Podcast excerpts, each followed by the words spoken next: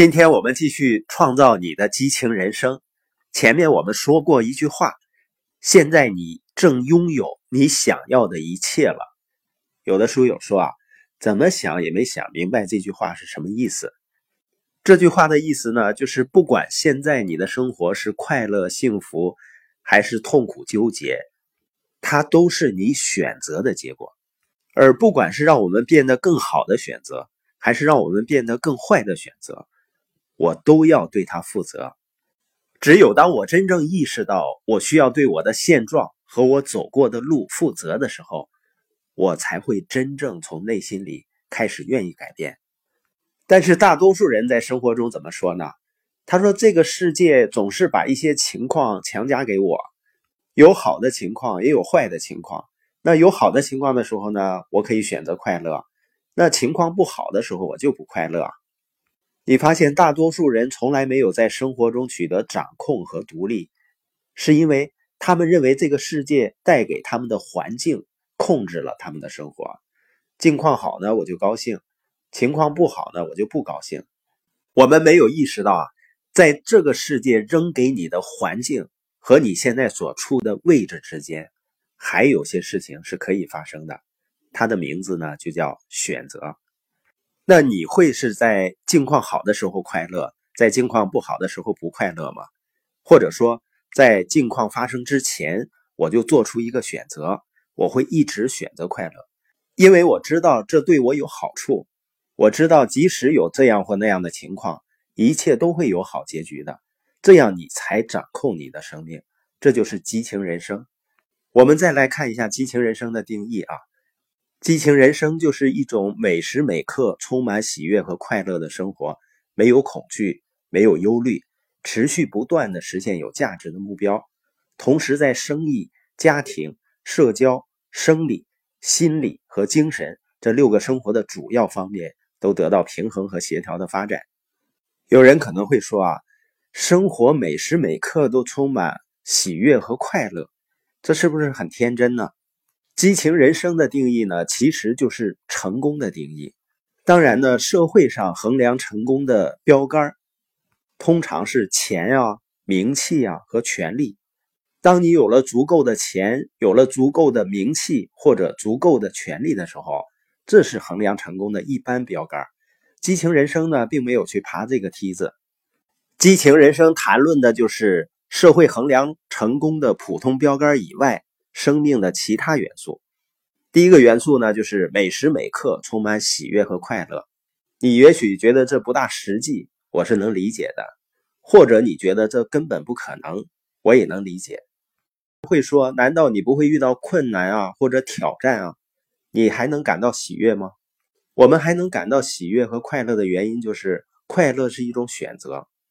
在境况还没有产生以前，如果你知道你是谁。你为什么来到这里的话，你就可以决定对他采取正确的视角和态度。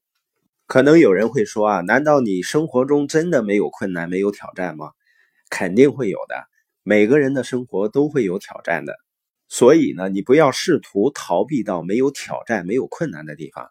说这个世界上有什么人没有任何问题的话，那就是在坟地里的那些人。所以关键不是挑战和问题。如果你的态度足够好的话，他们就是你成长的机会。所以，看待问题最好的态度是把他们看成是成长的机会。斯基罗斯呢，甚至在他孩子一两岁的时候，他就会总跟他孩子强调，快乐是一种选择。不管孩子什么时候闹脾气、出现心态不好，他总是对他们说：“你永远拥有一个选择，你可以选择开心，你也可以选择生气。选择开心呢？”永远更好，永远更明智，永远更聪明。你说这么点小孩懂什么呢？斯基罗斯有一天发现呢，他的两岁的女儿在客厅里跟四只泰迪熊说话。他用小手指着小熊说：“泰迪，你永远拥有一个选择，你可以选择开心，或者选择生气。泰迪选择开心，永远更好，永远更明智，永远更聪明。”你看，一个两岁的小孩子都能学到这一点，每个人都可以学到，在生活的各种环境中都可以选择开心或者生气，选择开心永远更好，永远更明智，永远更聪明。当然呢，还会有很多人说：“你可不知道我的问题，我周围的人对我的态度有多么糟糕，没有比这更糟糕的了。”我觉得我没有选择。在美国呢，有一个电视节目曾经采访一个叫玛丽的女孩，她非常成功，很年轻。在整个交流的过程中呢，她对生命非常兴奋，非常有活力。节目最后呢，主持人问她，在我们结束之前，你还有什么想要说的话吗？他说有的。镜头呢，慢慢的转向他，大家终于看出来了，玛丽是个盲人，而他把生活的一切说得如此美妙，让人难以想象的是，他的双眼是他在五岁的时候做错了事情，他的父母。给挖出来的。这时候呢，电视镜头拉到了侧面，一对中年夫妇坐在沙发上。他转向他们说：“爸爸妈妈，我私下在很多场合对你们说过，但以前从来没有机会公开对你们说。今天在观众面前，在收看这个节目几百万的观众面前，我只想告诉你们，我爱你们，我已经完全原谅你们所做的事儿。”这会不会让我们对宽恕有一个新的理解、新的认识呢？尽管那个处境一定是非常痛苦的，但仍然能够找到意义，仍然能够找到目的。所以，我们都会遇到问题，都会遇到挑战。但是，面对这些生活的现实，快乐是一种选择。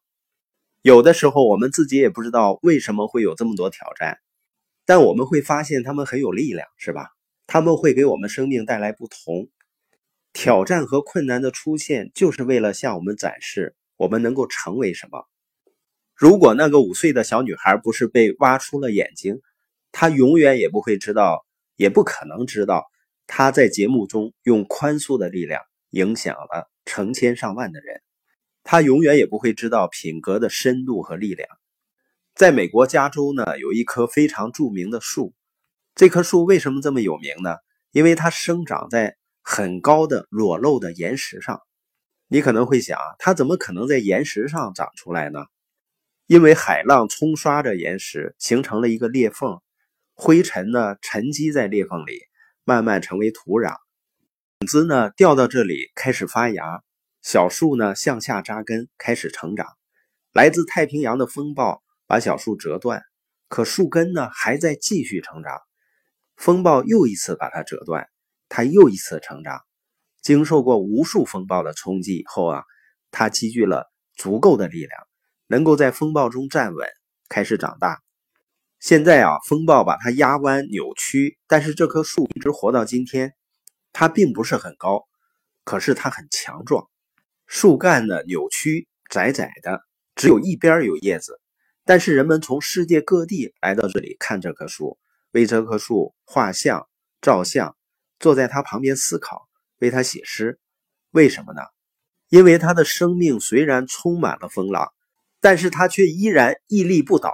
那扭曲的只有半边长叶子的树干，恰好说明他根基的深厚。生命不就是这样吗？困难来到你的生活里，是为了提醒你，你能够成为什么。没有经过审判，没有经过困难，没有经过问题，你永远不会让这种能力表现出来。你永远也不会知道自己拥有这种能力，所以当问题来临的时候，为他感到兴奋吧。